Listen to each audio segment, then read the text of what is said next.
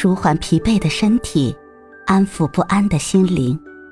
你好，欢迎收听夜听栏目《猫一会儿吧》，我是奇迹猫猫。今天为你带来的美文是《视觉的拓荒者》。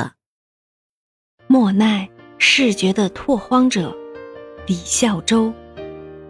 对莫奈的阅读，已经公认是一种愉快的视觉旅行。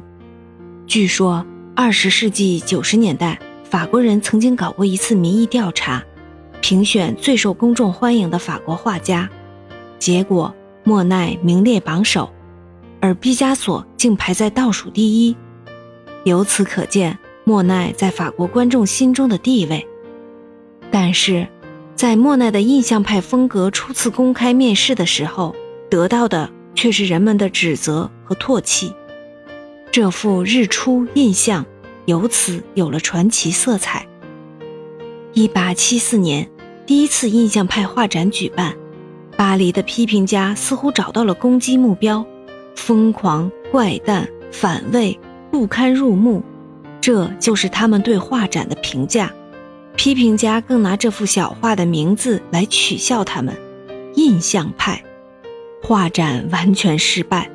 一张画也没卖出去，莫奈和他的朋友们成了巴黎街谈巷议的话题，他们的绘画风格成了丑闻，人们嘲笑说，这种画可以倒过来挂，也可以横着挂。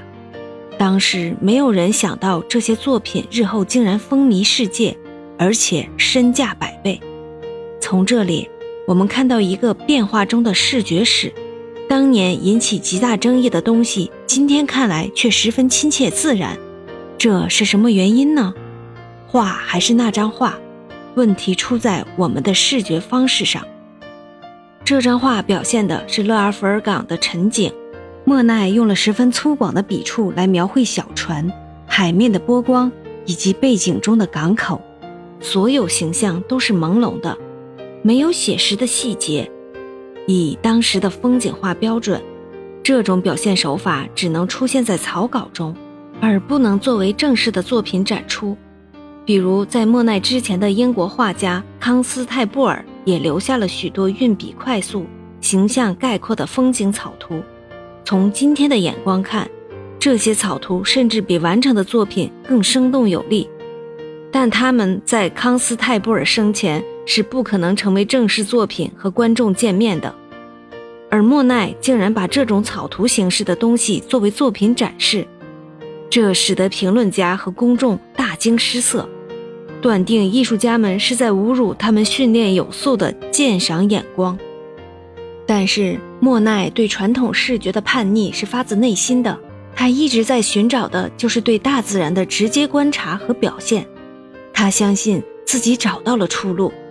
他认识的古典绘画的缺陷，实际上是在闭门造车，因为古典绘画注重的是文艺复兴以来确立的写实传统，通过研究室内写生和大师作品来创作，即使在风景画中也不例外。而莫奈从小生长在海边，他热爱大自然，熟悉自然界的本来面目。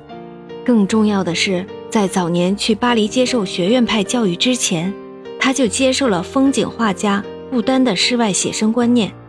他曾经多次与布丹结伴去海边写生，并交流经验，所以他到巴黎后，在学院派的画室里就感到很不自在。在他看来，这些学院派绘画是毫无生气的，里面没有阳光和流动的空气，有的只是对前代大师的迷信和虚假的写实外表。在莫奈的带领下。一小群年轻人离开了画室，其中有雷阿诺。莫奈最初受到过马奈的影响，但是他很快就从马奈的那种不彻底的直观画法过渡到印象派的方法。莫奈对瞬间感受的追寻，在日出印象中已经现出端倪。画风因表现对象和需要而自然生发，天光水影实际成了这幅画的主题。为了抓住这种迅速变化的对象，落笔速度是极为重要的。画家不可能按部就班地从草图到成画，而必须敏于观察，大胆落笔。这种画法得到的画风自然与古典画风截然不同。在一个初次见到这种作品的批评家眼里，的确是很难意识到他们和古典绘画的草图有什么不同。但是，印象派作品与众不同的追求终于得到了人们的理解，因为这些作品成功的抓住了视觉的第一印象，新鲜感人。在他们面前，古典写实绘画脱离当代生活的缺陷开始暴露出来。在这里，画家对自我追求的坚持是极为重要的。他们不是仅仅为了画出几张好画，而是要通过不懈的努力。彻底改变观众的视觉方式，一旦能够做到这一点，视觉的历史就在不知不觉中前进了。当人们再回过头看印象派，他们已经站在印象派开拓的新大陆上了。怎么评价莫奈的绘画，不是本文在有限的篇幅里所能做到的。有兴趣的读者可以参看相关的印象派画史及作品集。国内方面有吴甲峰等人的专著可以供参考。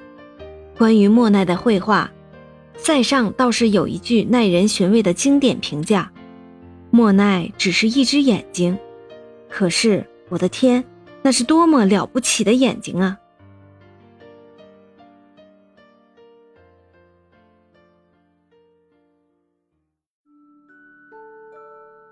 今天的分享就到这里了。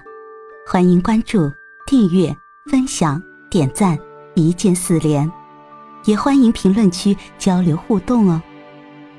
祝您晚安，我们明天再会。